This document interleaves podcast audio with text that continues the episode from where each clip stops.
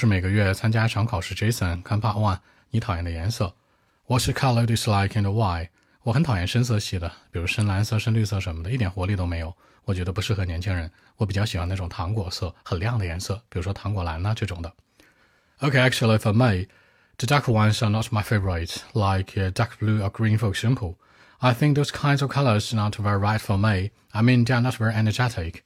By the way, I don't think that they are right for young people. For me, I love candy colors like uh, candy blue. I mean, that's my favorite one. Of course, that's my dearest one. That's it. 那有活力的 energetic 适合的 be right for 糖果蓝 candy blue 我的最爱 my dearest one 微信 b 一七六九三九零七